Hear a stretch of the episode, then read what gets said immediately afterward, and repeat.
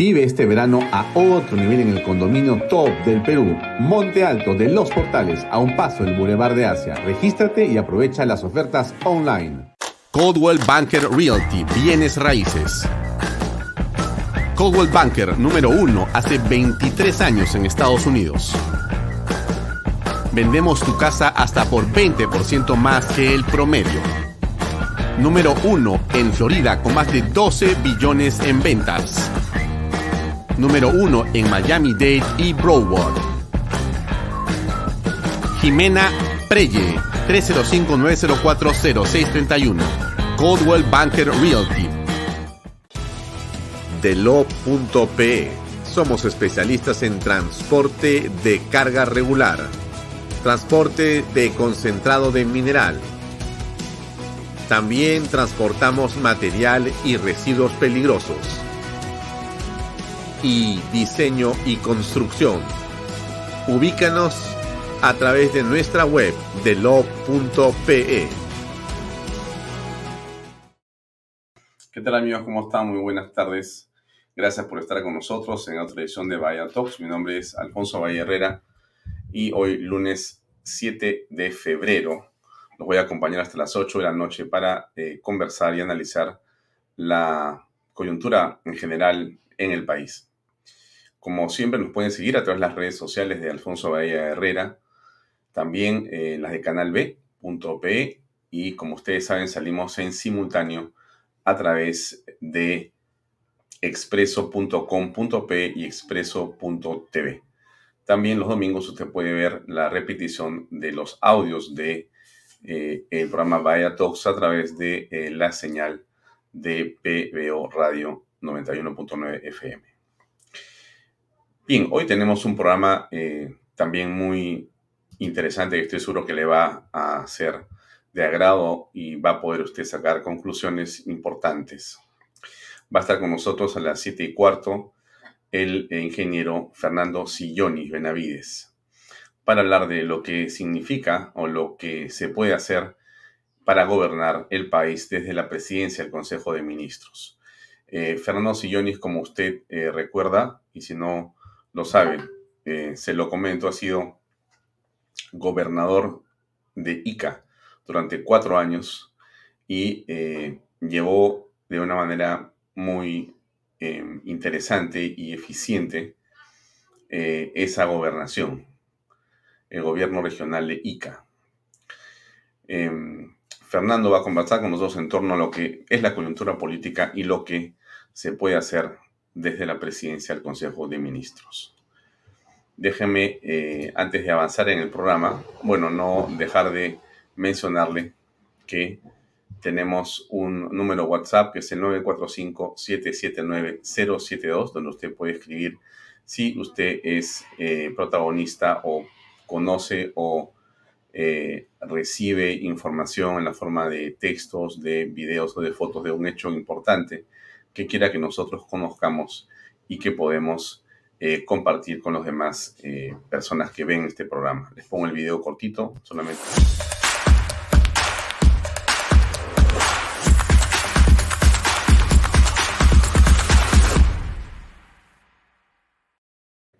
Así es. Bien, eh, vale eh, mostrarles este cuadro. Bueno, yo siempre les cuento cosas de Vaya Talks de Canal B porque si no lo hago yo, ¿quién lo hace?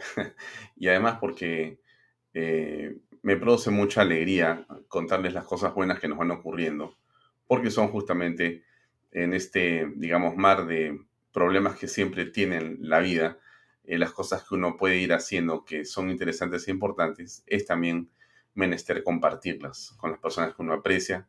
Y por supuesto, como usted comprenderá, yo aprecio mucho eh, que usted nos acompañe todas las noches y que ve este programa y que lo comparte, lo comente como lo hace. Así que primero le agradezco, pero después le muestro algunas cifras de la semana pasada, solamente la pasada, no le voy a mostrar más cosas, pero mire qué interesante. Y lo digo porque mm, nosotros tenemos un grupo de auspiciadores que nos acompañan hay otros que están por ingresar a Vaya Talks y también les agradezco a los interesados. Si usted tiene alguien interesado en poner publicidad en Vaya Talks, bueno, acá hay un argumento que le voy a dar en unos segundos.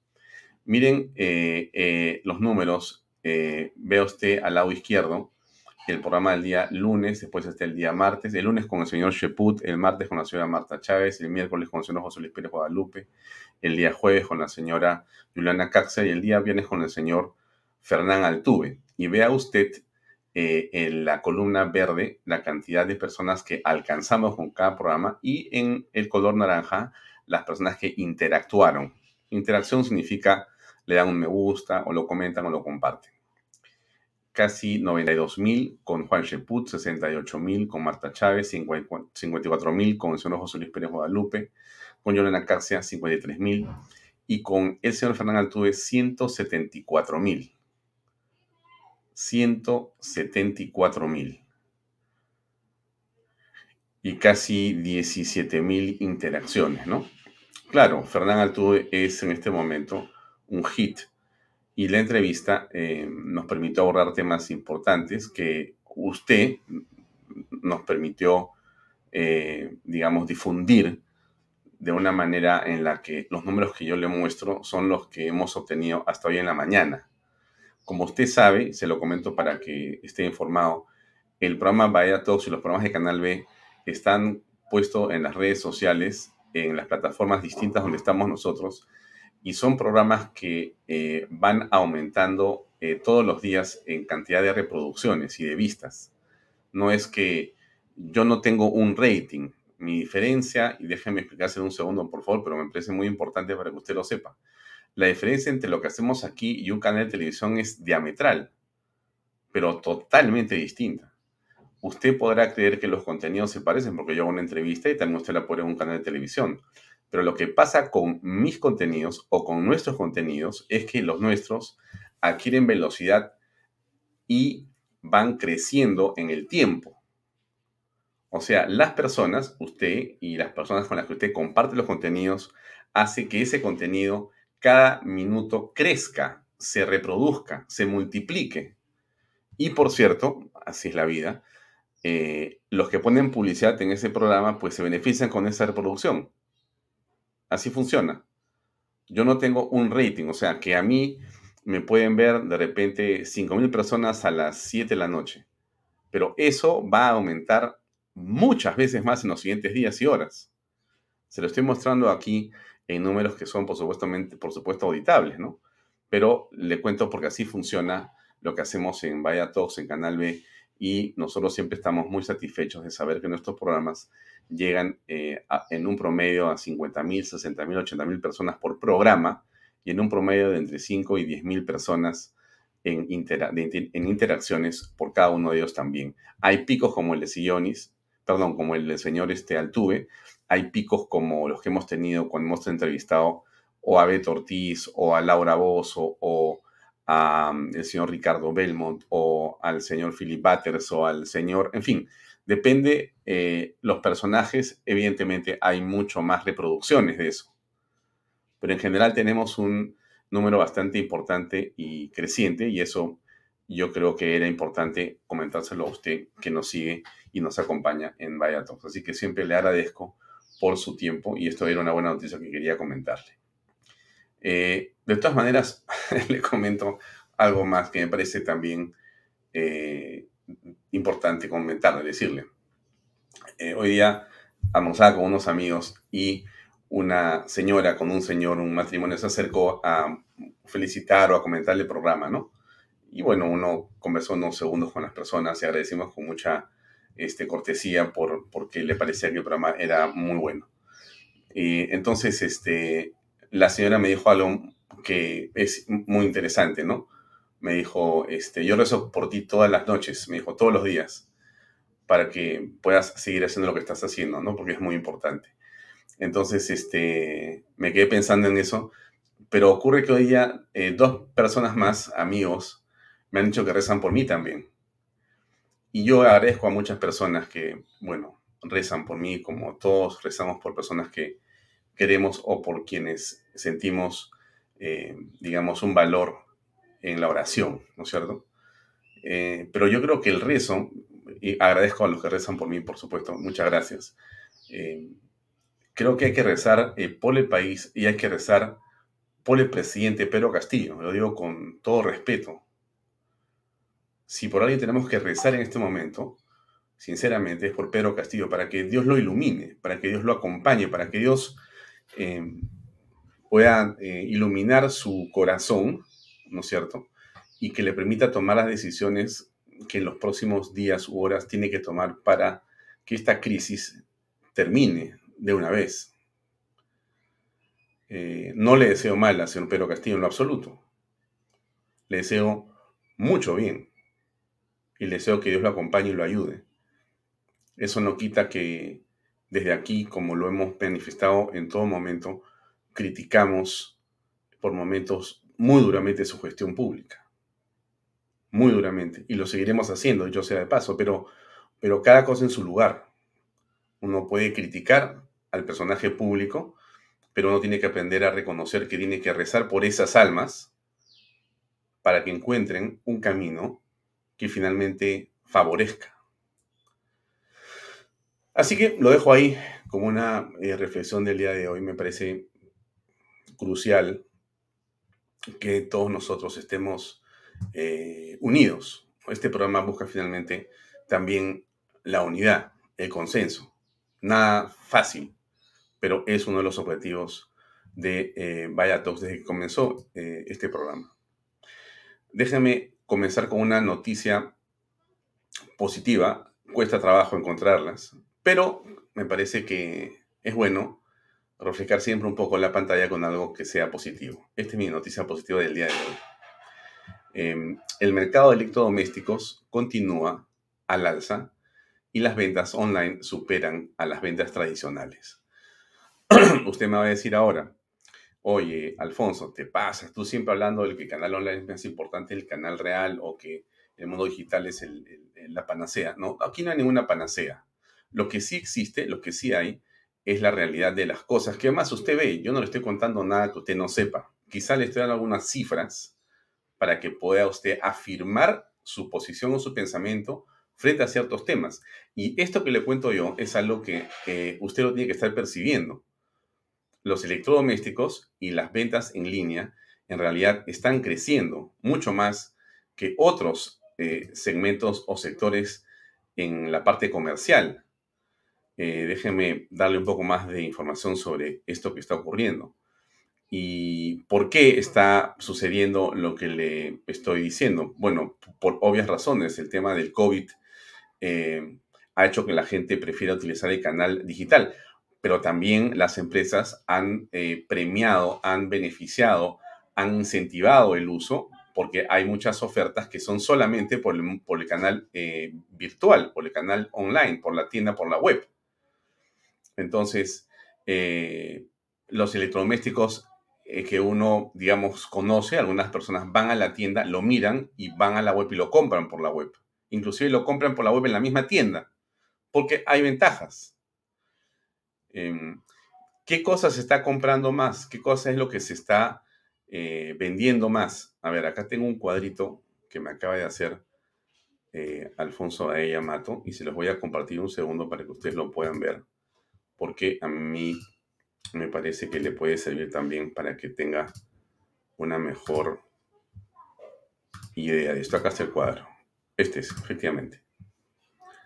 A ver si lo está viendo. Ya, yo voy a agrandarlo un poco más. Perdón. Ahora sí. Mire, eh, son los televisores de pantalla plana. Obviamente esto debe ser seguramente por el tema del Perú en el en la eliminatoria. Estamos en una situación expectante, la gente tiene mucha fe en la que todos tenemos la fe en el equipo peruano y esperamos que le vaya muy bien en los siguientes dos partidos que van a ser cruciales, pero la gente se pone, digamos, contenta y decide renovar su televisor o comprar el televisor finalmente que quería.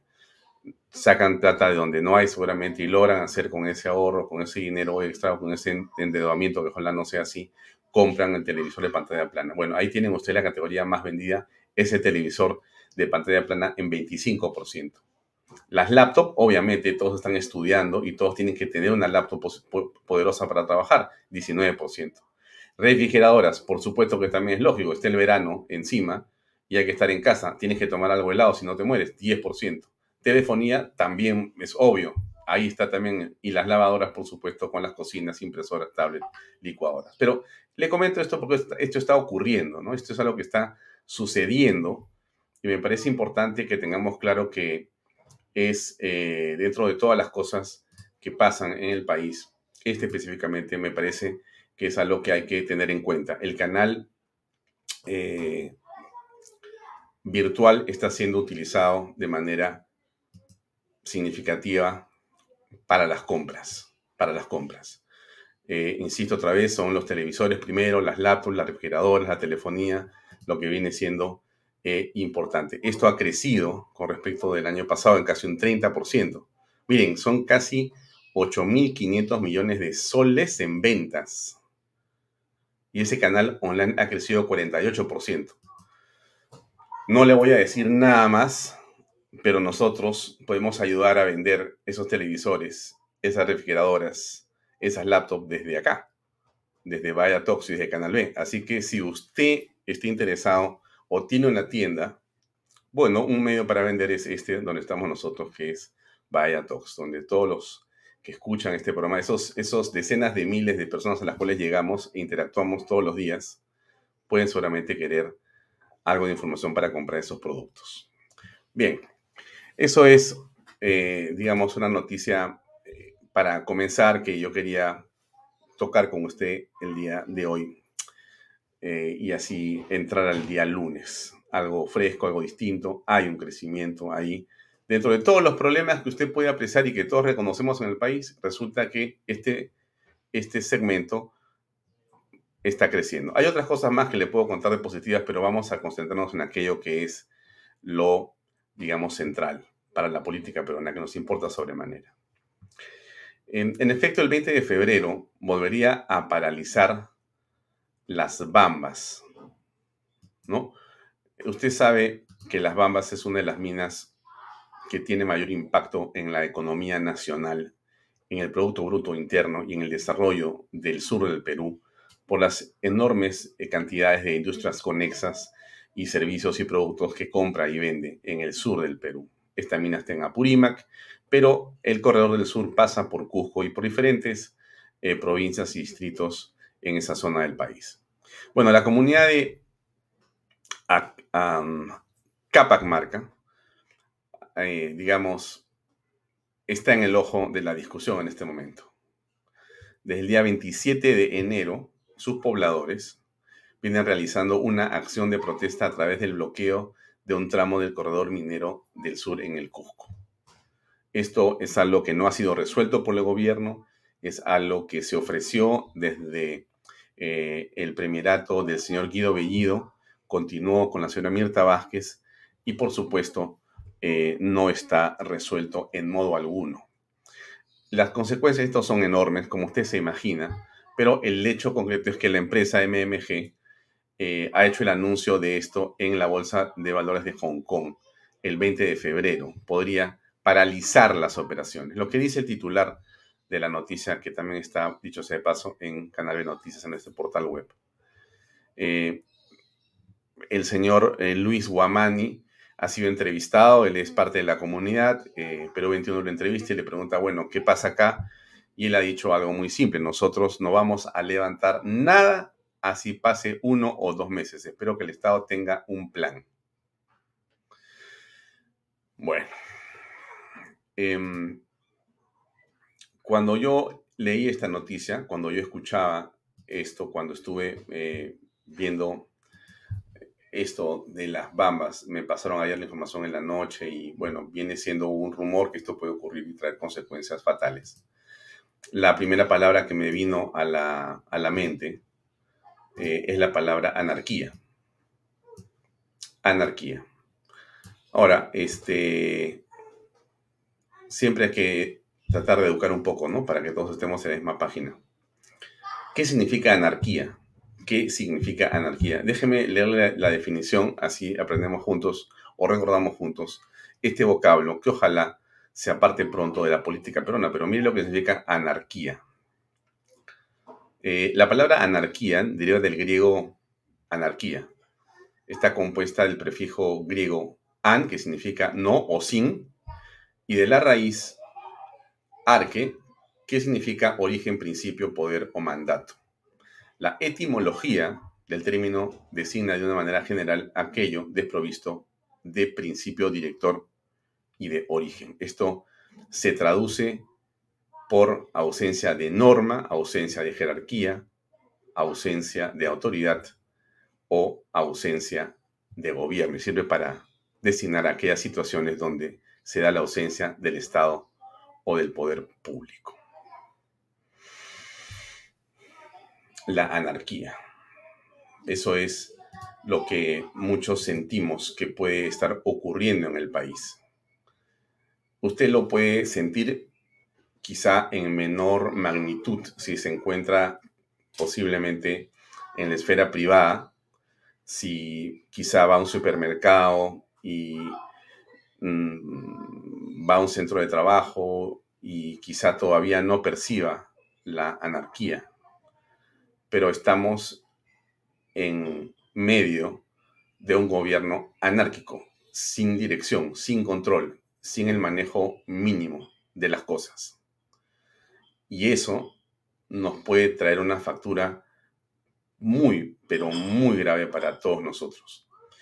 Aquí eh, le voy a poner tres testimonios cortitos de tres autoridades que el día de hoy, a través de Canal N, contestaron está pasando en el país y cada uno da su punto de vista, pero es bueno que escuche usted y después lo vamos a comentar. Fórmese una opinión de lo que dicen estas personas que dos de ellas no están en, Lima, están en provincias. Y miren lo que piensan, piensan estas autoridades que son gobernadores. Un, dos son gobernadores de región y uno es alcalde de un distrito importante. Ya. Dos gobernadores, uno de Madre de Dios y otro de la Libertad nada menos. Ya, ¿qué cosa opinan de lo que está ocurriendo con los que vemos todos los días y todos nosotros con respecto del gabinete, de Pedro Castillo y todo lo que vamos a comentar el día de hoy más tarde? A ver, comencemos por el primero, por favor, adelante. Yo creo que es una de las alternativas que nosotros este, eh, estamos aquí. Ya los peruanos hemos visto, todo el país ha visto este proceso de aprendizaje que él dice eh, estar sometido y que creo que ya con este cuarto este, Consejo de Ministros eh, creo que ya está bien la etapa de aprendizaje y creo que el país debe tomar una decisión. La mejor medida que todo el país lo va a saludar es que el presidente de manera patriótica presente su renuncia. Miren señores, el partido por el cual él ha postulado en este tercer gabinete dijo, sacó su pronunciamiento de que no iba a pagar la confianza a ese gabinete. ¿Recuerdan ustedes ahí?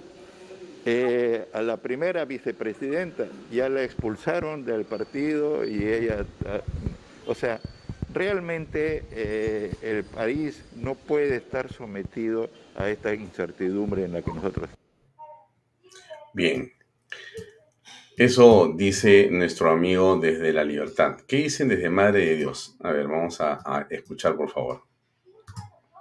Situación de la inestabilidad que, política que existe en el país, lo cual genera ingobernabilidad.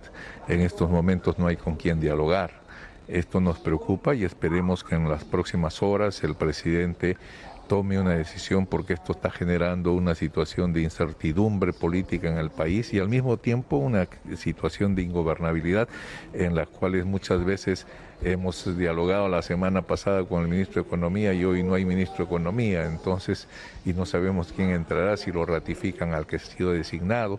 Y esta es una situación que no puede continuar. Eh, esperamos mañana probablemente admitir un pronunciamiento y hacer frente a esta situación que, lamentablemente afecta a la institucionalidad en el país y la vida democrática. Hay proyectos que se presentan, se conversan, como se hacen gestiones que lamentablemente cuando hay ese tipo de cambios se caen. Sí, eh, lamentablemente hay que volver a empezar de nuevo con los nuevos ministros y eh, teníamos la visita del presidente la semana pasada aquí a nuestra localidad, se ha vuelto a postergar y creo de que esta es una situación. También había la presencia del ministro de Agricultura para poder hacer eh, los temas relacionados eh, con la segunda reforma agraria.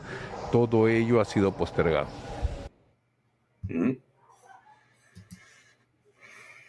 Uno más. Eso sobra, o sea, tenemos un gobierno que no, o sea, que no sabemos hacia dónde va, tenemos una oposición media este, radical, ¿no? Y eso justamente genera que, mira, mira, mira, mira, por ejemplo, no ha habido ninguna transferencia económica en el marco de la pandemia, ¿no? A los eh, municipios para justamente contener el tema de la pandemia, el tema de playas, o sea que no ni una transferencia, ni un sol de transferencia, justamente porque... ¿Están trabajando toda esa lucha contra la pandemia con sus propios recursos? Sí, claro, o sea, mira, o sea, como este, los distritos de los balnearios, o acá nomás abajo, ¿no? Este, Chorrillo, con sus propios recursos, o sea, o tanto Lima Norte, Lima Sur, o sea, cuando mira, no obstante, el, mismo presidente había este, prometido ¿no? Eh, una supuesta transferencia de 3 millones de soles a los gobiernos locales. En el marco de la pandemia, nosotros, no, o sea que nada, o sea que, mira, hemos mandado oficios, o sea, hemos estado ahí con él, ¿no? pero lamentablemente... Hmm. Escuchan ustedes, ¿no?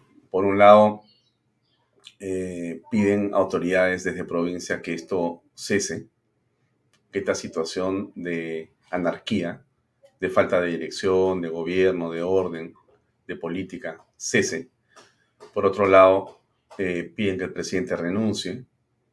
Y lo que dice Paz de la Barra de manera muy concreta es, simplemente no nos han transferido las partidas presupuestales. Y dicen, hemos hablado con el ministro de Economía hace una semana, pero ya no hay ministro de Economía. Entonces, eh, en realidad eh, nosotros estamos frente a una situación de un caos permanente. El caos y la crisis, pero sobre todo el caos en la toma de decisiones al lado del presidente de la República, lamentablemente, es eh, como el oxígeno en el que él vive de manera permanente. No es un hombre acostumbrado a tomar decisiones, no es un hombre acostumbrado a trabajar en equipo, no sabe y posiblemente nunca ha trabajado con un equipo. Quizá el presidente de la República en realidad en su fuero personal eh, no tiene capacidad ni para poder elegir a la persona que pueda cuidar la puerta de su casa en Chota. Porque quizá nunca lo ha hecho. Quizá la esposa está más preparada que él para poder gobernar. Pero eso es lo que han elegido los peruanos, en realidad la mayoría de peruanos. Entonces, eh, es una situación realmente delicada para todos nosotros. El diario El Comercio publicó el día domingo, si no me equivoco, un cuadro bastante detallado que está ahí en la pantalla para que usted lo pueda ver. Voy a leerle un par de cifras solamente para que usted también, eh, digamos, reconozca en todo caso, la estadística siempre ayuda a poder mirar las cosas eh, como uno tiene que hacerlo, ¿no? Con bastante frialdad. Los números no son ideológicos, los números son fríos. El presidente hasta ahora ha tenido 34 cambios en sectores, 34 ministros diferentes. Y eso es algo excesivo para los seis meses y medio. Em, en la actualidad tiene cerca de 60-70% de desaprobación. Ha hecho tres cambios de presidente de Consejo de Ministros, tres en cultura, dos en ambiente, dos en mujer, tres en energía y minas, tres en producción, dos en trabajo, dos en educación, cuatro en interior, dos en economía y finanzas, tres en defensa, tres en relaciones exteriores y dos en agricultura. 34 ministros mire usted si no será delicado el hecho de que, mejor dicho, el efecto de esto es lo que están diciendo los gobernadores y el alcalde. Esto solamente va a empeorar. Tres entrevistas brindadas, cinco meses de silencio, 14 datos falsos en las entrevistas, Eh, en, los primeros 100 días eh, cumplió tres promesas, 36 no las cumplió, cuatro quedaron en proceso. 85% de lo dicho en el plan en promesas no había sido ni siquiera abordado. En realidad, eh, cuando uno comienza a mirar eh, en detalle al señor Pedro Castillo, lo que encuentra es un caos generalizado. No es la mala leche, no es la oposición. Castillo es en realidad eh, por sí mismo un anárquico. Un anárquico. Sin dirección, sin sustento, sin lógica. Usted ha visto, porque le hemos mostrado acá, este, amigos, usted ha visto las fotografías del presidente en los consejos de ministros. Usted lo ve bien sentado en la cabecera y ve a los ministros ahí al lado de él. Lo ha visto en varios momentos. Usted se imagina qué puede estar entendiendo el presidente de lo que le dicen, pero en todo caso, las personas que están sentadas ahí como ministros de Estado, que acaban de llegar al ministerio, porque han llegado recién, ¿no es cierto? ¿Quién les ha dado la transferencia? Un ministro que está de repente peleado con ellos. Bueno, ellos reciben en algún momento algún tipo de información que quizá no entienden. Muchos de ellos no son técnicos en la materia. Casi en su vida han sido técnicos, algunos de ellos en nada. Y se les entrega una cartera ministerial con miles de millones de dólares o de soles, perdón, en presupuestos públicos que pagamos los peruanos con mucho esfuerzo para que decidan qué, va, qué, qué se va a hacer con esos dineros públicos. Y le lean al presidente seguramente algún informe de los asesores, que irá esto o lo otro, y el presidente le entrará por un lado y le saldrá por el otro. O los que deciden son el grupo de asesores en la sombra que tiene el presidente, que seguramente le traducirán cuando está solo con él en el despacho presidencial, presidente, mire, el de cultura ha pedido esto, no es así, el de pesca ha pedido lo otro, no es así, el de turismo es todo tampoco es así, pero yo entendí mal, no entendí, sí entendí. Un presidente que no se reúne con los ministros de Estado, que no se reúne con la presidenta del Consejo de Ministros, lo han comentado claramente. No es solamente el caso de Mirta Vázquez, es el caso también de Guido Bellido. ¿Acuerdan ustedes lo que decía? El mismo Bellido. Entonces, en, este, en, este, en, esta, en esta coyuntura, en esta situación en la que nos encontramos en el país, ¿qué cosa va a ocurrir? ¿Qué cosa va a ocurrir? El presidente ha estado, por supuesto, y sigue estando, preocupado por el gabinete que viene, ¿no? El cuarto gabinete. O sea que estos números que le he mostrado, que publique el comercio el día domingo o sábado, eh, van a ser mucho más, eh, digamos, eh, claros en cuanto al caos que se vive en Palacio de Gobierno. Em, cifras de fin de semana. Castillo suma más de 30 reuniones para definir gabinete. Pero yo le pregunto a usted lo siguiente, y, usted no tiene que ser un político, usted no tiene que ser ah, un estratega político, usted tiene sentido común, y usted me va a decir, a ver, le pregunto yo, ¿con quién me reúno para hablar de qué? Si lo que importa aquí es, ¿cuál es el plan? ¿Cuál es el objetivo? ¿Cuál es la, la visión que tiene el señor Pedro Castillo? de lo que quiere hacer con los peruanos, pero el señor Castillo no tiene una visión, porque lo ha demostrado en las entrevistas, lo ha demostrado en todo momento, antes de la campaña, durante la campaña, durante la segunda vuelta, durante las entrevistas, durante sus seis meses y medio, ha demostrado que en su cabeza no existe algo que se llama idea de gobierno, eh, una concepción de Estado. Solamente sabe decir pueblo, como si llamarle pueblo a las cosas la santifica. Y uno escucha a varios de sus ministros o ministros diciendo lo que pasa es que él se conecta con el pueblo, él habla por el pueblo, él piensa por el pueblo, él trabaja por el pueblo. ¿Qué, él cosa, ¿Qué cosa tiene el señor Pedro Castillo? Una especie de, de celular especial con el pueblo, un, conducto, un cuartito donde se reúne con el pueblo y ahí el pueblo le dice lo que quiere. Estamos en una situación absolutamente caótica. Esto que está pasando en el país es inaceptable desde todo punto de vista. No es, insisto, un asunto de desearle mal a Pedro Castillo. Para nada. No es eso. Es que nosotros no podemos continuar así. No es un cambio de gabinete lo que el Perú necesita para salir de esta crisis. Es el fin del mandato del presidente Pedro Castillo. Y el presidente Castillo tiene que renunciar.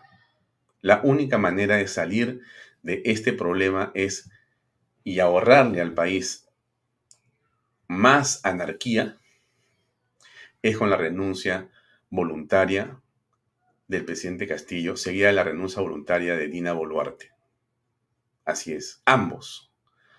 La asunción de la señora Mari Carmen Alba a la presidencia de la República, la convocatoria a elecciones y avanzar. Y pedirle a Dios que nos ayude. Pero no podemos continuar como estamos. Es imposible. Esta situación no va a mejorar por un cambio de presidente en Consejo de Ministros por una razón muy sencilla. Sigue Pedro Castillo como el interlocutor. Y Pedro Castillo en esencia no es un hombre que está acostumbrado ni entiende cómo se estructura en modo alguno nada que tenga que ver con gerenciar, dirigir, menos gobernar. Fuera de las, digamos, falencias que podrían ser virtudes para algunas personas, ¿no? Que no precisa, que, que miente, que es un hombre que tiene apariencia de sombrero, con sus sombreros se siente un personaje. No lo puedes ni, mirar, porque si no lo estás atacando a los indígenas en el Perú. O a los hombres de sombrero. Una tontería absoluta. Entonces, eso es un poco lo que está en el fondo de todo lo que estamos apreciando aquí en los últimos días y horas, ¿no? Al margen de la gente que se quiere subir al carro y al coche, pues eso siempre va a existir en el Perú, eso no es el problema grande, ¿no? El problema grande es Pedro Castillo. Pedro Castillo es en realidad eh, nuestro principal dolor de cabeza en este momento, para todos los peruanos, no, no es un asunto, insisto, eh, en modo alguno personal, ¿no? Para nada. Le deseo lo mejor a él, a su familia, pero no donde está ahora. Y me perdonan si les pongo esta fotografía por una razón muy sencilla. Lo que pasa es que este señor que está en la fotografía, espero que no se moleste Lucho Carranza, a quien le tengo un aprecio eh, profesional eh, muy, muy grande, eh, iba a ser ministro de Economía del Perú. Está en el equipo contrario del señor Pedro Castillo. Así que yo le hago la siguiente pregunta a usted. se la tengo que hacer. O la reflexión, si usted quiere.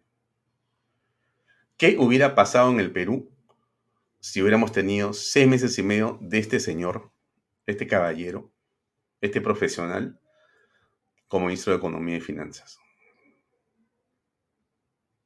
¿Qué hubiera pasado? Usted pone las redes sociales, pero si quiere no lo pongo en las redes sociales porque no es mi, mi, digamos, deseo decirle que se ponga a escribir en la computadora o en el celular en este momento, porque ese no es el tema. El tema es que usted lo reflexione en su casa. En su casa. Y que usted lo reflexione si quiere en silencio, ni siquiera en su casa. Piénselo usted mismo.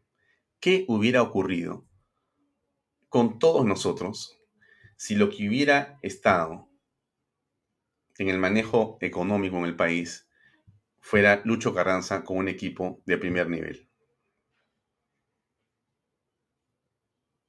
¿El dólar se hubiera disparado? ¿Hubieran salido los capitales al extranjero? ¿Si hubiera parado la minería? ¿Estuviéramos con el desempleo que tenemos en el país en la actualidad? los activos que usted tiene, llámese su casa, su empresa, valdrían lo mismo, valdrían el doble o valdrían la mitad como ahora. Respóndase usted esa pregunta. Usted, señora, madre de familia, usted, padre de familia, tú joven que compraste tu departamento. Te pregunto por tú compraste tu departamento en julio de este año. Ese departamento vale lo mismo en este momento o vale considerablemente menos el día de hoy. Seis meses y medio nada más. Yo creo que son las cosas estas en las que tenemos que pararnos un momentito para pensar qué estamos haciendo con el país. No es un asunto de que este, no me gusta Pedro Castillo, eh, me cae mal el sombrero. No es un tema de personas solamente, señores. Señora, usted que nos sigue, gracias por acompañarnos en Vaya Talk. Esto es muy, pero muy delicado. O sea, y no es, no es, fíjese usted, para, que, para terminar la idea, no es este el patrimonio de los que tienen dinero. ¿ah? O sea, no, no, no, no piense usted que esto es, bueno, los millonarios, este, son, no, no es un tema de millonarios, perdónenme usted. En el Perú, si hay algo que apareció desde el año 93 en adelante, fue una cosa muy importante. Se llama la clase media.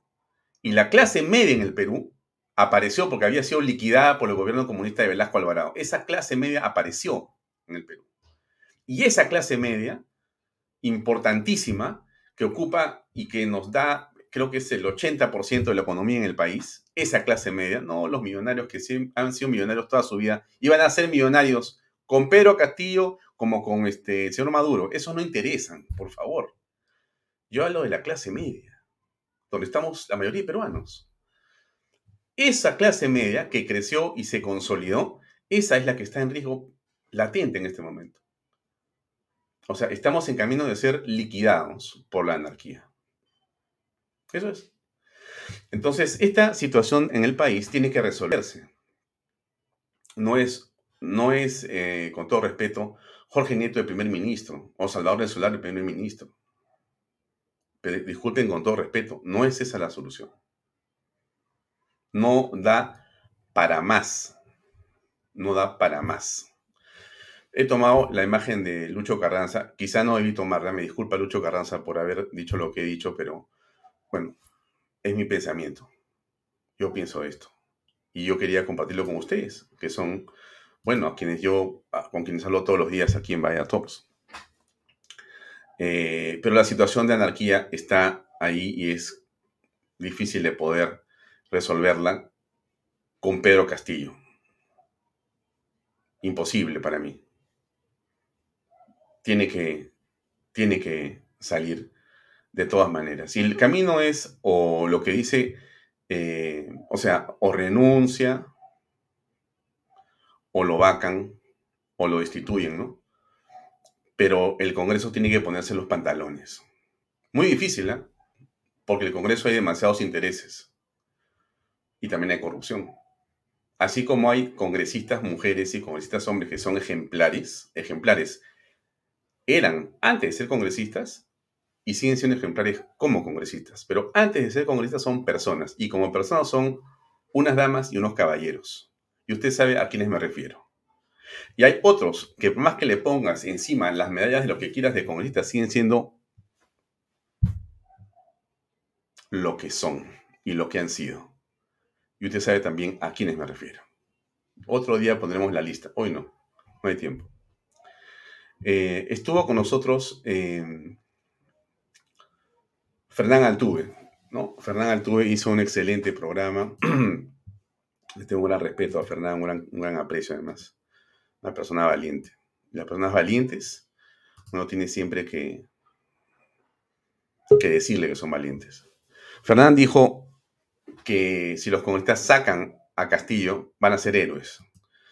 Eh, ya está con nosotros Fernando Sillonis, pero antes de hablar con, Fernando Sillonis, déjeme poner ese byte chiquito de dos minutos donde Fernán dice eso de los congresistas y ahí comenzamos con Fernando Sillonis eh, la entrevista. A ver, aquí está lo que dijo Fernán eh, en mi programa, aquí en Vaya el día, el día viernes. Los que no escucharon, lo escuchan ahora y si lo escucharon ya, para que no se olviden de lo que dijo, me parece una idea importante. Ahí va. Espero, sinceramente, que 66 peruanos en el Congreso, elegidos por el pueblo, tomen el camino de ser héroes y no villanos. Por supuesto, yo espero eso, eh, creo en eso, deseo que eso ocurra. No lo puedo saber. O sea, yo no lo puedo saber. Yo soy escéptico en cuanto a la forma como muchos parlamentarios se han venido desempeñando en los últimos seis meses. Creo que ha habido mucho tortuguismo, eh, mucho, eh, mucho, mucha autoestupidez, tratar de hacerse el idiota, de mirar por la ventana, de tratar de, no mirar las dificultades y la gravedad de la situación, como diciendo las cosas no son tan graves. he escuchado parlamentarios por los que yo he sentido profundo respeto llegar a decir, linda con la traición. Claro, ¿qué, qué estás diciendo? Que no es traición. Linda con la traición. Entonces, no, no, no, me, he sorprendido. Yo no puedo decir cuál va a ser el, resultado. Yo espero que los corazones de los peruanos que están en el Parlamento se, empiecen a vibrar con el patriotismo. Eh, obviamente, eh, en su investigación, muchos vayan cambiando de opinión si no están a favor de nuestra posición y se vayan sumando. Y otros eh, que, hoy día están pensando en la conveniencia o creen que su conveniencia política está en, en alejarse de, este, de esta acusación, eh, se den cuenta que la gran conveniencia de su vida política, porque ya, ya me doy cuenta que eh, esas personas no van a pensar en la generosidad, la nobleza o el patriotismo, sino en el interés, que si quedan como los villanos que van a pasar por alto la tradición de este señor, sus carreras políticas van a quedar destruidas. Entonces, si no lo hacen por un valor superior o por la patria, pues entonces que lo hagan por su interés. Bien, ese era eh, Fernán Altuve el día viernes. Hago de publicidad y comenzamos con el ingeniero Fernando Sillonis. Vive este verano a otro nivel en el condominio top del Perú, Monte Alto de Los Portales, ubicado a un paso del Boulevard de Asia y de exclusivas playas al sur de Lima regístrese en losportales.com.p y aproveche las ofertas online. PBM Plus, proteínas, vitaminas y minerales y ahora también con HMB, recuerde, vainilla y chocolate. No olvide que el ejercicio favorece su sistema inmune y que una buena alimentación mejora su defensa. Compre PBM en boticas y farmacias a nivel nacional. Entra a la web PBM Plus y también a Facebook e Instagram. Y Delop, donde sea que se encuentre en el Perú, Delop puede transportar lo que sea en perfecto estado. Entre a delop.p. Bien amigos, estamos ya con Fernando Sillones. Fernando, ¿cómo estás? Buenas noches. Alfonso, buenas noches. Muchas gracias por la invitación. Oh, a ti, gracias por acompañarnos. Fernando, para comenzar, simplemente preguntarte y que eh, nos ubiques en tu punto de vista con respecto a lo que está ocurriendo en el país en este momento. Estamos a la espera que el presidente de la República designe a un cuarto presidente del Consejo de Ministros en eh, seis meses y medio de gobierno. Sería el cuarto gabinete. Eh, ¿Cómo ves tú esto que está ocurriendo en el país? Bueno, es el, el descalabro, ¿no es verdad? esto es el abismo, ¿no? Es lo, peor en lo que podíamos caer. Este, el proyecto Majes Iguas 2, eh, y voy a enumerar algunas cosas que van a pasar, ¿no? Eh, eh, que está realmente cayéndose a trompicones, no tiene visos de recuperación, ¿no? definitivamente un gobierno que, gobierna, valga la redundancia, eh, sería capaz de asumir, digamos, la negociación con la concesionaria y restablecer el proyecto, ¿no? El contrato y todo lo demás. E, en estas condiciones es materialmente imposible. La concesionaria está viendo no solo un gobierno regional en el de Arequipa, a su gobernador preso por corrupción, ¿no? Y por tráfico de tierras y demás, sino está viendo eh, al Ministerio de Agricultura en el abismo, al gabinete ministerial en nada y a un presidente eh, inepto, corrupto, incapaz, eh, cínico y, todo lo demás. Eso es uno de los proyectos emblemáticos. Lo mismo va a pasar con Chavimochic 3 Obviamente yo tengo un sesgo agrícola, por eso estoy hablando de eso, pero también están todos los proyectos, ¿no? Como la modernización del puerto del Callao y, mil proyectos de todo tipo, ¿no? En el ámbito de la salud, la educación, la infraestructura, el agua potable. Todo eso está paralizado. Eh, se nota que estos políticos no tienen idea de, la trascendencia de su rol, ¿no? Que es eh, que las decisiones puedan fluir ¿no? Y es materialmente imposible. Yo siempre he criticado los, los cambios recurrentes de, ministros. Bueno, esto ya es, surrealista, ¿no? Este, es realmente es el cambio recurrente de gabinetes enteros, ¿no? Entonces, realmente estamos en las peores manos, ¿no? Las peores manos. Eh, y, y no es una cosa de simpatías o antipatías, Alfonso. Este es el empobrecimiento cruel de los peruanos más pobres, ¿no? Esto es la, vuelta de las ollas comunes, esto es el eh, resurgimiento de la delincuencia, el sicariato, el hambre, ¿no?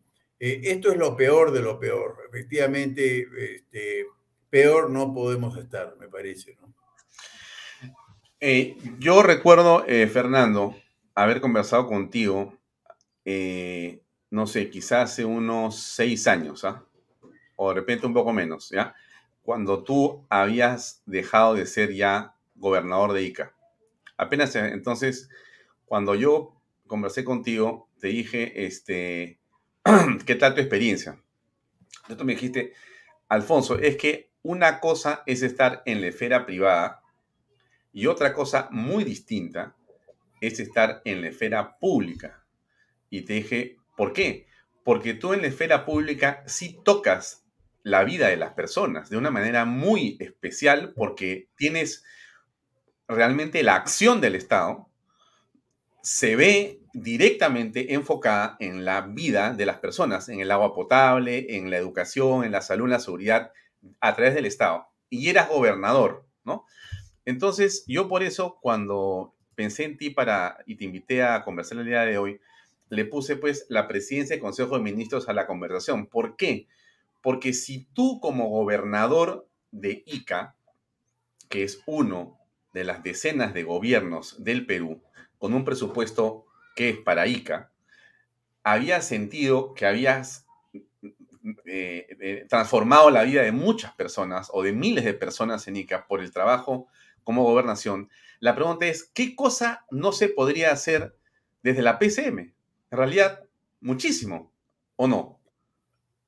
Muchísimo. Eh, ninguna empresa privada, ninguna corporación, por más grande que sea, eh, puede impactar tan eh, decididamente, para bien o para mal, como el Estado.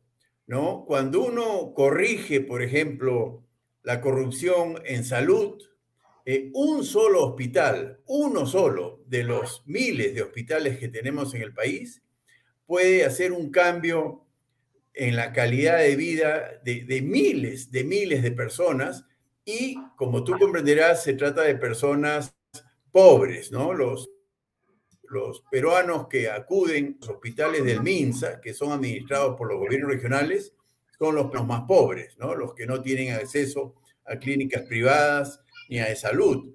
En el caso concreto de ICA, por ejemplo, el solo hecho de corregir la mafia enquistada en el gobierno regional de Ica, que es uno de seis hospitales que administra el gobierno regional, eh, multiplicaron las atenciones de 200 consultas diarias a 800 consultas diarias, por ejemplo, ¿no? Eh, eh, y así por el estilo el impacto. En ese pequeño detalle, en ese pequeño detalle del hospital al que te refieres, eh, se multiplicó la atención 300%. O sea, impresionante. Impresionante. ¿Y qué cosa hicimos? Simplemente eh, detectamos a los médicos que abandonaban el hospital en horario de trabajo y los eh, reemplazamos, bueno, aparte de sancionarlos con destitución a algunos de ellos, eh, los reemplazamos con gerentes públicos de servir. ninguno era conocido mío, que en ese entonces me permitió llegar al gobierno regional. Eran gerentes públicos. ¿Qué es lo que uno reclama para el Estado, no es verdad? O sea, no ningún Bruno Pacheco, ¿no? Ninguno tipos, ¿no? Eran simplemente profesionales calificados, eh, no militantes de partidos políticos, pero formados en el servicio público. Y ellos hicieron la revolución en la salud ética, ¿no? Mm. Eh, entonces, ¿por qué no? ¿Por qué no recurrir a los mejores y el Perú se levantaría como se levantó ICA con esa experiencia, ¿no? Entonces, sí, el, impacto que puede tener un buen eh, sistema de servicios de salud, de educación, de agua potable, de infraestructura, es masivo, es, es muy, muy interesante y por eso mi, rebeldía ¿no? contra la corrupción, contra la inoperancia y contra la politiquería, ¿no? porque realmente eh, es una crueldad, más que un descaro moral, que lo es, ¿no? más que un, un rencor. Eh, digamos, que uno puede sentir, el problema es el impacto, el impacto en gente que no merece este maltrato, ¿no? Repito, lo que está ocurriendo con este desmadre político, aparte de la indignación y los comentarios y las eh, opiniones de Fernando del Rincón, que, a todos nos, nos abruma, eh, mucho peor que eso es el impacto que está causando en la gente pobre, ¿no? El desempleo, el hambre, las ollas comunes, la delincuencia, el sicariato, el tráfico de drogas, etcétera, etcétera. Esto es eh, camino al abismo. Ahí estamos, ¿no? Estamos en caída libre, efectivamente. Ahora, eh, Fernando, creo que es evidente que siempre ha sido, digamos, un caos el gabinete que ha tenido el presidente Pedro Castillo. Eh, la selección de los ministros ha sido, ha venido de mal en peor, de mal en peor. Ahora, eh, da la impresión, entonces, que por lo que vemos, no solamente elige cada vez peor, sino que como que no hubieran funcionarios en el Estado para poder asumir eh, el gobierno o el Estado. Pero tú eh, cuando fuiste gobernador de Ica, no llamaste a tus amigos ni a los del partido que te llevó a ganar la elección, pero tuviste eh, gerentes generales o gerentes de direcciones, etcétera, que eran personas que trabajaban en el Estado y que eran absolutamente decentes y correctos, pero que tuviste o sea, suerte o, cómo fue que los encontraste y dónde estaban, escondidos o, qué pasó? No, no, no, no. Eh, eh, eh, la Autoridad Nacional del Servicio Civil, Servir, tiene un padrón de, estimo yo, 600 profesionales de muy buen nivel que están a disposición de todas las autoridades estatales. Lo que es inconcebible es que el Estado esté lleno de, gente muy corrupta, empezando por el presidente de la República, que por supuesto lo último que quiere es integridad y profesionalismo. Lo que eh, quieren, y por eso los nombramientos tan eh, mediocres, lo que quieren ellos es precisamente ¿no? la, impunidad para poder actuar de una manera mafiosa. Entonces, este, y lo digo, por ejemplo, eh, tomando la experiencia de mi sucesor, ¿no? Eh, eh, el ingeniero Gallegos, que es gobernador regional de Ica hoy día, ¿no? Destituyó a los gerentes públicos de servir el día 1 de enero que él asumió el cargo. No duraron un solo día, ¿no? y en su reemplazo, y ojo, eran unos veintitantos gerentes públicos, ¿no? Y en su reemplazo puso a los, entre comillas, Richard Swing, Bruno Pachecos y demás, ¿no? y pasó lo que tenía que pasar. Hace poco aparecieron unos audios en donde eh, se escuchaban a unos médicos vendiendo por lo bajo eh, puestos de trabajo en el Hospital Regional de Ica, ¿no? Y con el descaro llevado a tal extremo que al requerirse experiencia en el manejo de COVID, ¿no? El mismo eh, chantajista del hospital regional le recomendaba a los postulantes ir a una dirección en ICA para obtener un certificado de estudios falso, ¿no? De que estaban calificados para atender pacientes de COVID. A eso llega la podredumbre, ¿no? Y bueno, lo hemos visto pues en Palacio Gobierno, ¿no? Eso de los 20 mil dólares es, es lo que hay, ¿no? Lo que hay en todo el Perú. Los dinámicos del centro están en todo el Perú, me refiero a la mafia de transportes, ¿no?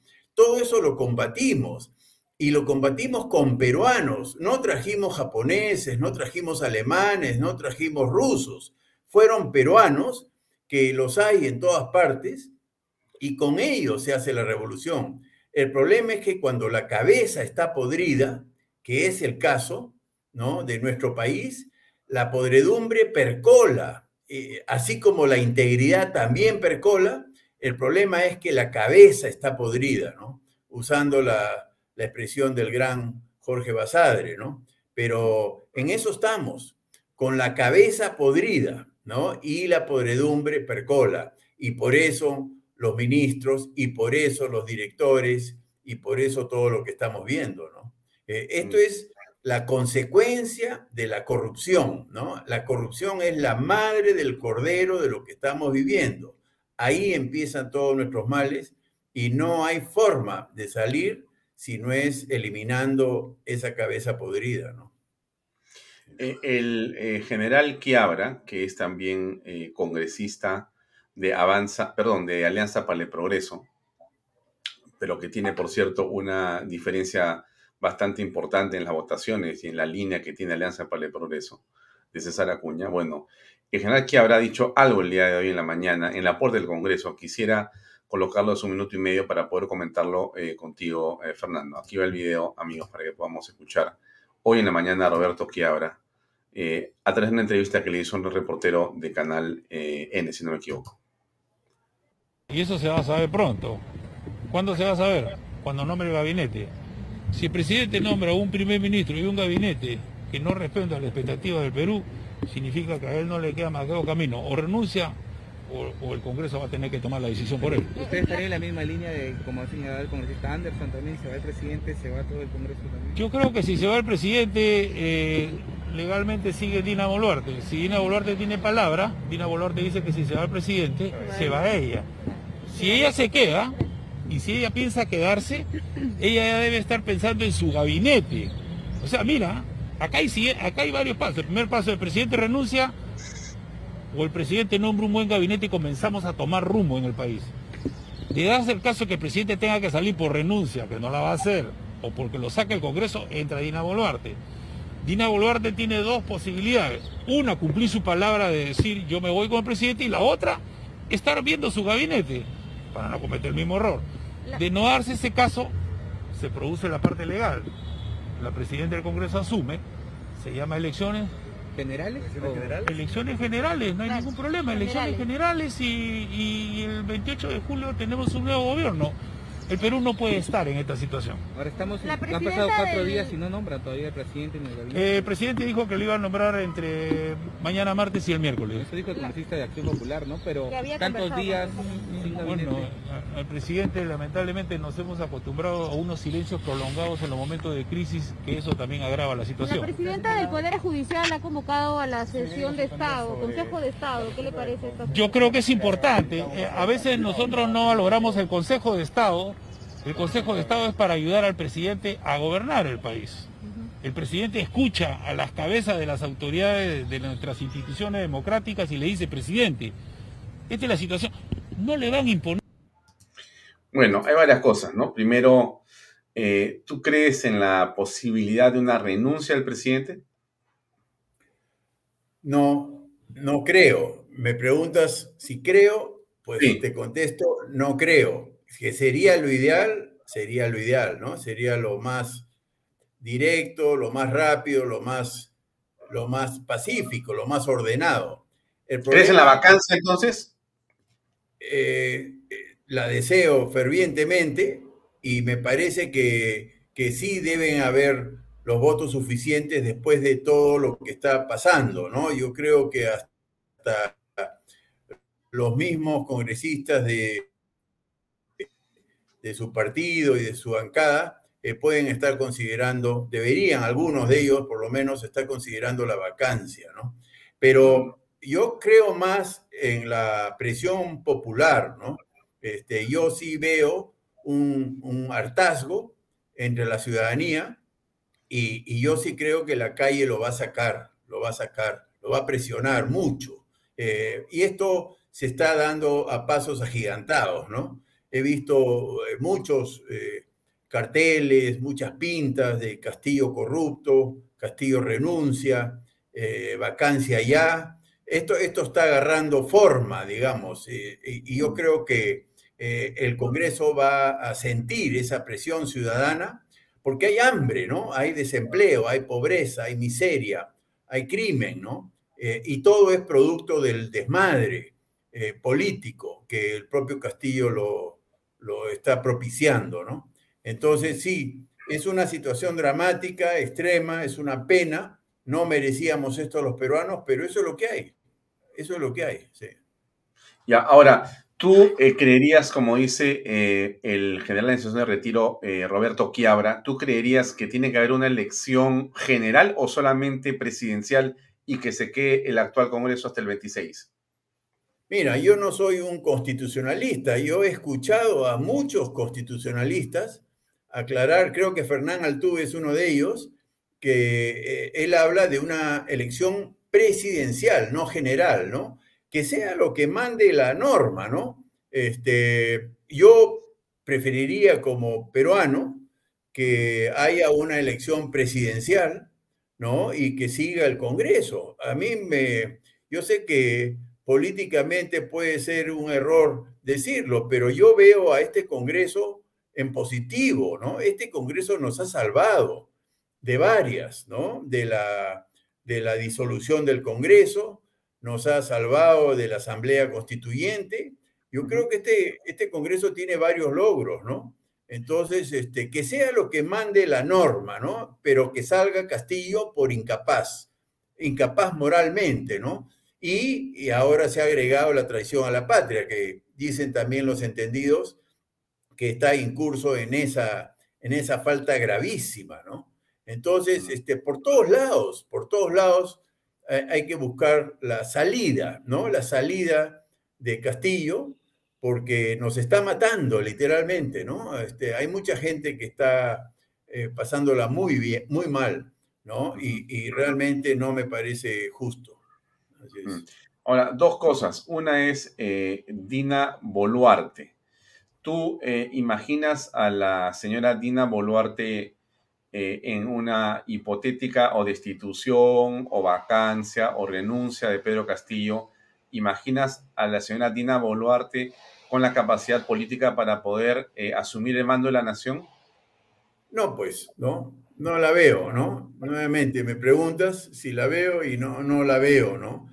Yo creo que es una persona que, eh, al igual que Castillo, no tiene la preparación, ¿no? Ella ha sido funcionaria de mando medio de RENIEC, este, no, no, lo, que está en el gobierno eh, eh, es claramente la inoperancia, ¿no? Y, mezclada con corrupción, ¿no? Como es el caso de Castillo. Ella podría parecer menos corrupta, pero ahí tiene unos, unos chanchullos, unos chicharrones con el mismo Vladimir Cerrón, ¿no? Esto es pues el, la mafia, ¿no? La mafia del gobierno regional de Junín, liderado por Cerrón, que está en el cargo, ¿no? Eh, es una situación terrible que realmente eh, eh, me hace acordar mucho a las mafias que gobiernan Venezuela, Cuba y Nicaragua, ¿no? que quede claro, Este, hay ganadores de estos estados caóticos, ¿no? Hay ganadores. Y los ganadores son, pues, los, las autoridades corruptas. Claro que ganan, ¿no? En Venezuela hay ganadores, en Cuba también, y por supuesto en Nicaragua. En este estado de caos, digamos, las mafias ganan, ganan a costa de la población.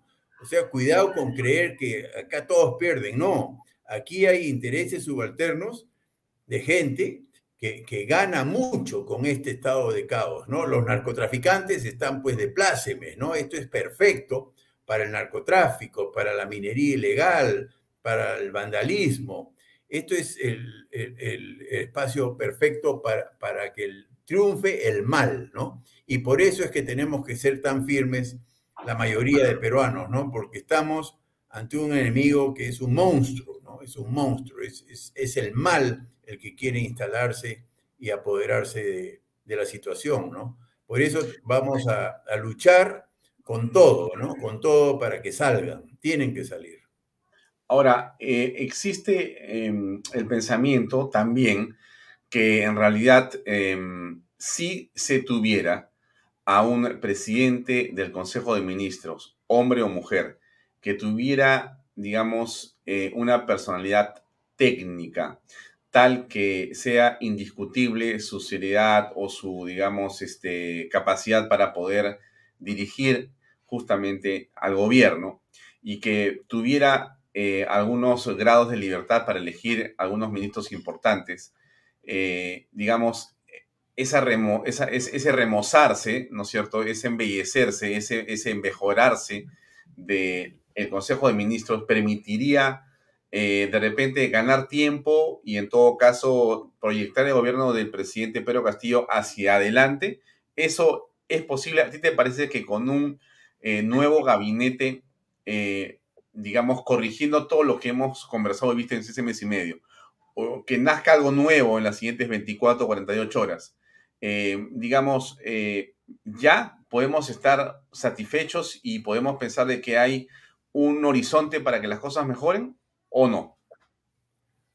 Bueno, una cosa son las posibilidades y otra cosa es este, poner los pies sobre la tierra, ¿no? Eh, como posibilidad, claro que existe una posibilidad de arreglo, ¿no? Que el presidente Castillo se, se esconda, ¿no? Y nombre a un primer ministro, pero no que tenga algunos grados de libertad, como tú acabas de decir. Tendría que ser un primer ministro con el 100% de poder para eh, designar al 100% de los miembros del gabinete y corregir todas las designaciones absolutamente eh, inaceptables que han habido en estos seis meses, ¿no? Eh, ese nivel de autoridad tendría que tener un primer ministro, ¿no? Y, repito, no con algunos grados de libertad, sino con total eh, libertad de designar a su equipo, sin ninguna injerencia al presidente. Entonces, eso como posibilidad existe. Es como cuando me preguntan, ¿un corrupto se puede eh, corregir? En teoría sí, en teoría sí, todos nos podemos corregir, todos tenemos errores que podemos enmendar, pero en la práctica, en la práctica, yo no veo eso posible. Es utópico lo que estoy diciendo en la respuesta, ¿no? Porque Castillo es un cínico, es un mentiroso, es un corrupto. A él le conviene lo que está pasando ahora. Yo creo que se le ha ido de las manos, pero eh, a esta gente le conviene, ¿no? A Cerrón, a Bermejo, a, esta gente les conviene lo que está pasando con este caos político. Ellos ganan con esto, ¿no? Como, como lo he explicado hace unos minutos. Entonces no va a pasar. Que, que, podría darse, claro que se podría dar, pero no va a ocurrir eh, en términos prácticos, me parece, ¿no? Porque, porque no llega a eso eh, Castillo, nunca va a tomar esa decisión, esa es mi impresión, ¿no? Ya, pero a ver, vamos a avanzar un poco más en la, en la teoría. En la teoría eh, en la que estamos conversando, imaginando que el presidente Pedro Castillo eh, haga un giro como el que dijo en su discurso, vamos a convocar a todas las fuerzas para hacer una cosa nueva, distinta. Entonces el presidente se levantó, se quitó el sombrero, dijo, voy a ser otro hombre, ¿no es cierto? Entonces voy a efectivamente darle el poder a un gabinete determinado, ¿ya? Pero este, no puedo dárselo todo, le doy una parte.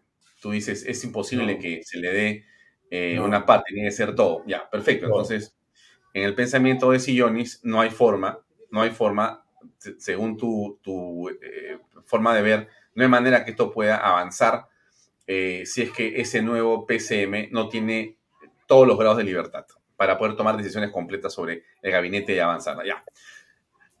Alguien podría decirte, Fernando, lo siguiente. Hay un riesgo. Hay un riesgo. ¿Cuál es el riesgo? El riesgo está en que el presidente, al no encontrar caminos, se radicalice. Mira, se radicalice. O sea, bueno, como nadie quería y que todo el mundo quiere pedirme cosas que no le puedo dar, porque finalmente yo soy el que gané la elección y no estoy dispuesto a entregar todo, sino una parte, ¿no? Entonces me voy a radicalizar. Entonces entra Cerrón y compañía, asumen el mando y dicen, bueno, estamos acá, pues somos rojos. No, somos recontra rojos.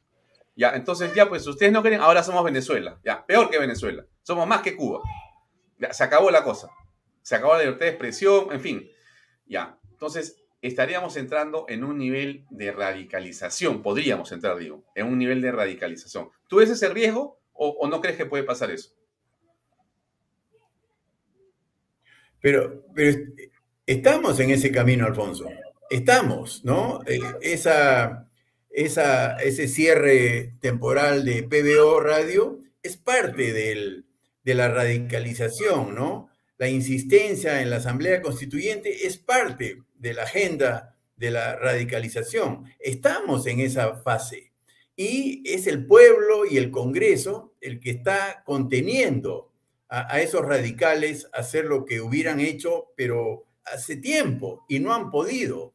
Por eso yo creo que ya perdieron. Esa es mi, mi impresión. Yo creo que la población peruana, que ahora sí repudia a Castillo mayoritariamente, incluso en la Sierra Sur, ya ya ganamos en ese aspecto, ya, ya no hay forma de que venza la radicalización. Eh, eh, me parece imposible, ¿no? Yo sí creo que el pueblo se levantaría y lo saca a patadas, ¿no? Este, ya perdieron. Yo, yo creo que eh, gracias a la población peruana, este, con ayuda de, cierta prensa, con ayuda del Congreso, este, yo creo que estamos cerca a la victoria, eh, digámoslo así.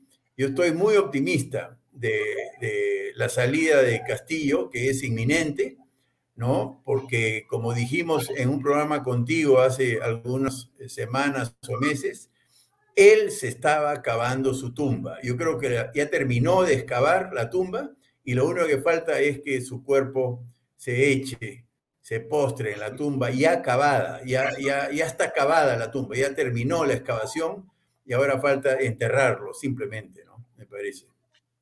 Ahora, hay, eh, sin embargo, algunas personas o personalidades que eh, han estado comentando en las últimas horas que en realidad podría darse la figura de un gobierno de gabinete o un gabinete de gobierno, es decir, que tenga una fuerza tal y que sea eh, un eh, gabinete eh, consensuado con las ONGs, con las fuerzas que están en el Congreso, y entonces se podría avanzar.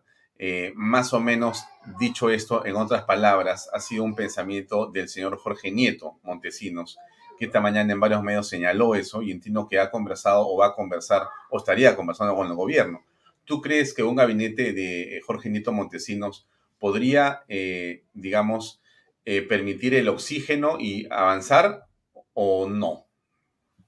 Bueno, eh, yo tengo la, mejor experiencia posible con Jorge Nieto, ¿no? Cuando Ica se inundó en el 2017, ¿no? El un centro poblado que se llama Chanchajaya.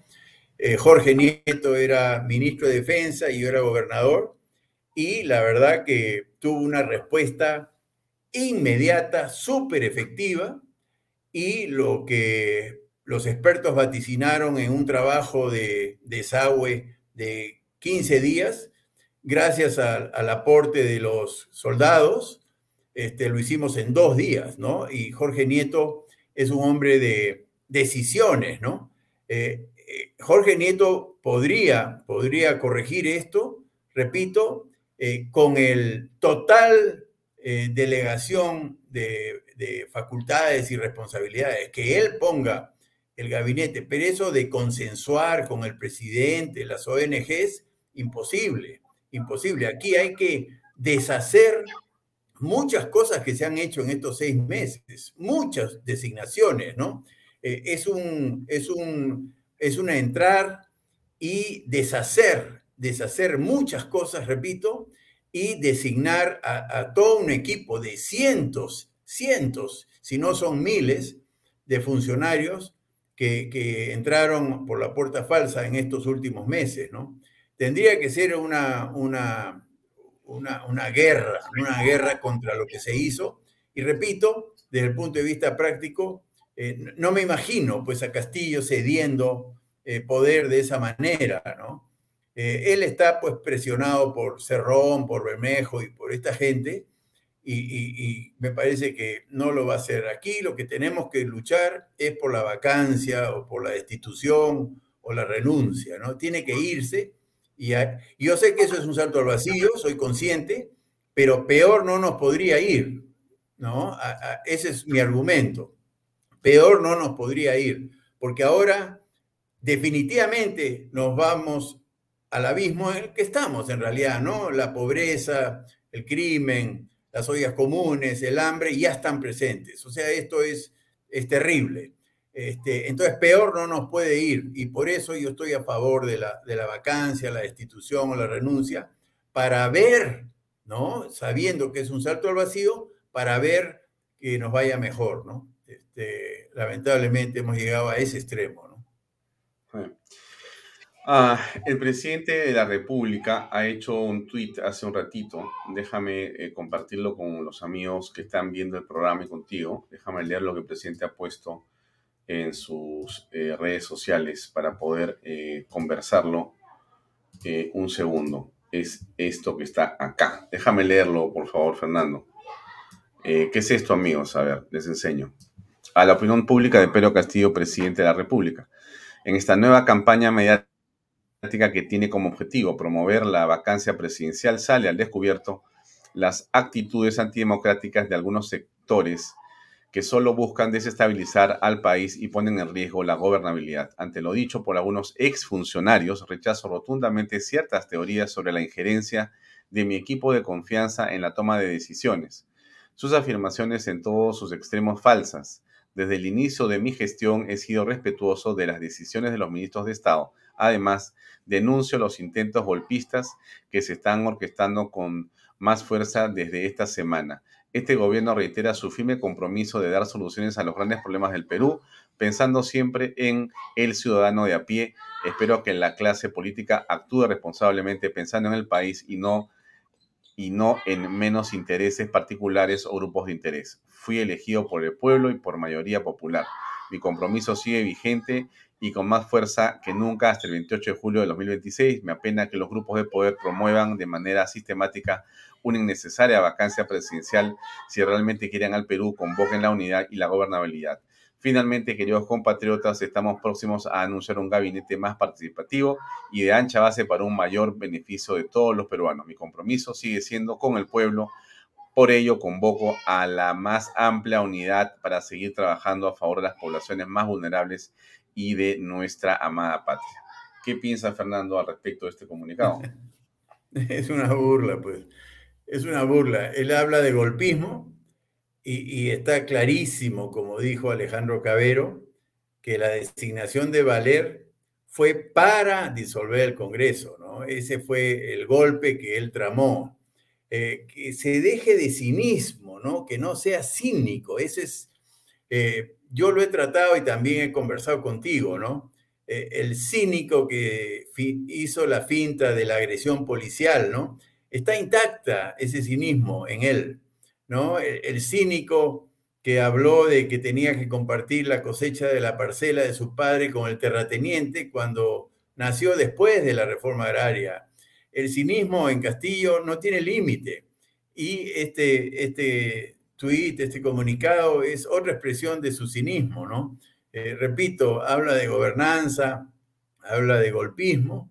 Eh, él es el golpista, ¿no? Él, que, él quiere la Asamblea Constituyente para perpetuarse en el poder.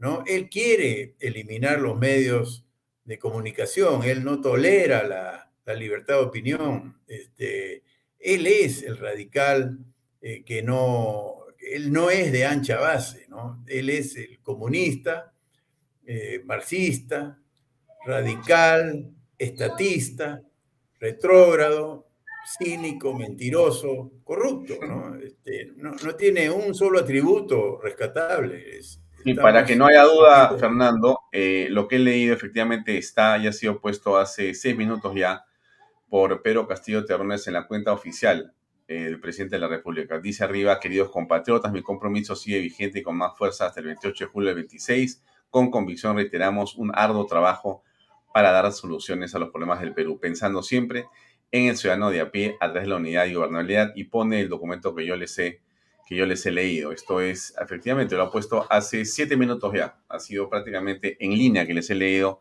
el doc que me lo pasó la producción. Bueno, está tratando de reaccionar. Me parece un, mensaje, eh, sinceramente, fuera de lugar.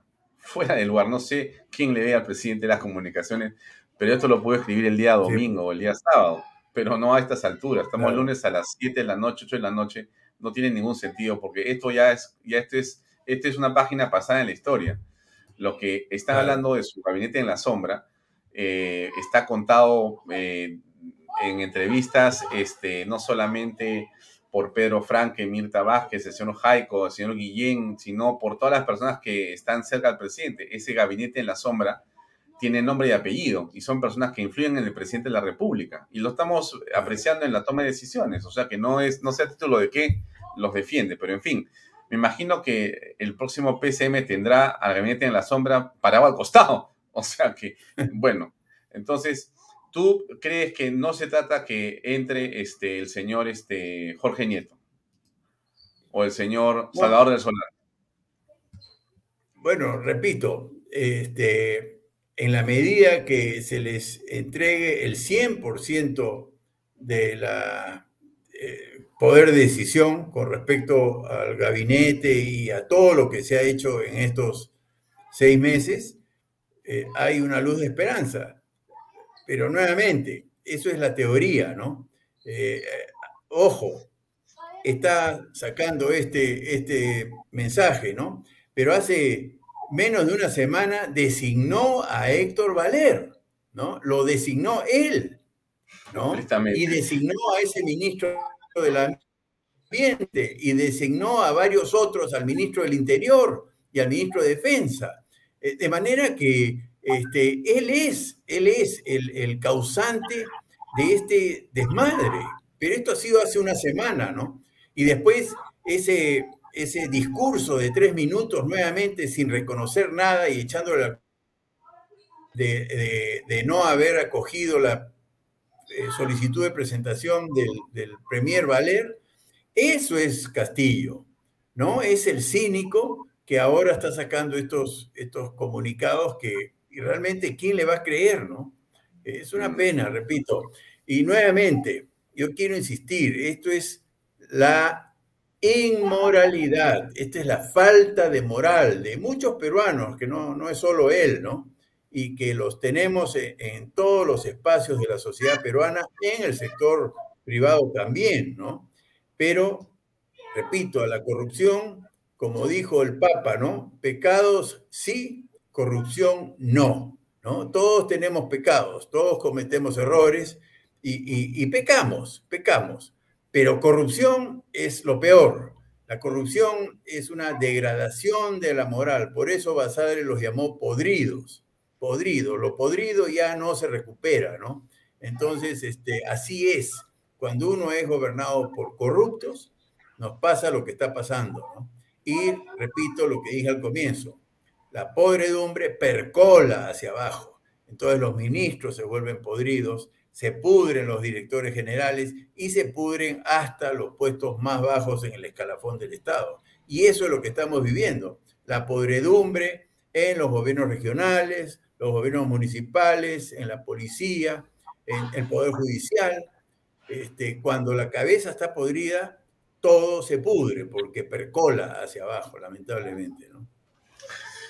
Fernando, son las 8. Gracias por acompañarnos. Muchas gracias por tu conversación. Un fuerte abrazo. Con fuerza. Vamos todos los peruanos. Hay que seguir manifestándonos y lo vamos a lograr. Castillo se tiene que ir, ¿no? Este, vacado, renunciado, destituido, pero con el respaldo de la ciudadanía. La ciudadanía es quien lo va a sacar en definitiva. Muchas gracias, buena suerte y que Dios nos bendiga a todos. Gracias. Un gran abrazo, Fernando. Gracias. Bien, amigos, era Fernando Sillonis, mi publicidad muy importante, ahí va. Así es, viva este verano a otro nivel en el condominio top del Perú, Monte Alto de Los Portales, ubicado a un paso del Boulevard de Asia y de exclusivas playas al sur de Lima. Regístrese en losportales.com.p y aproveche ofertas en línea. PBM Plus, proteínas, vitaminas y minerales, ahora también con HMB. Recuerde, vainilla y chocolate no olvide el ejercicio y la alimentación. Compre PBM en boticas y farmacias a nivel nacional. Entra en la web pbmplus.pe. Búsquelos también en Facebook y en Instagram. Y Delop, por favor, no se olvide lo que quiera transportar, donde sea que esté en el Perú, costa, sierra y selva, delop.pe se lo lleva impecable e inmaculado de lop.p. Entra en la web, llámenlos y solicite sus servicios. Nos quedamos hasta ahí, amigos. Son las 8 y 1. Gracias por acompañarnos. Mañana estamos a las 6 y 30 en punto y tenemos como invitada a Mariela Valli, que nos va a acompañar para analizar lo que está ocurriendo en el país de hoy. Gracias por estar con nosotros. Esto ha sido Vaya Talks por Canal B el canal del Bicentenario. Muchas gracias. Hasta mañana, dos mediante. Muy buenas noches.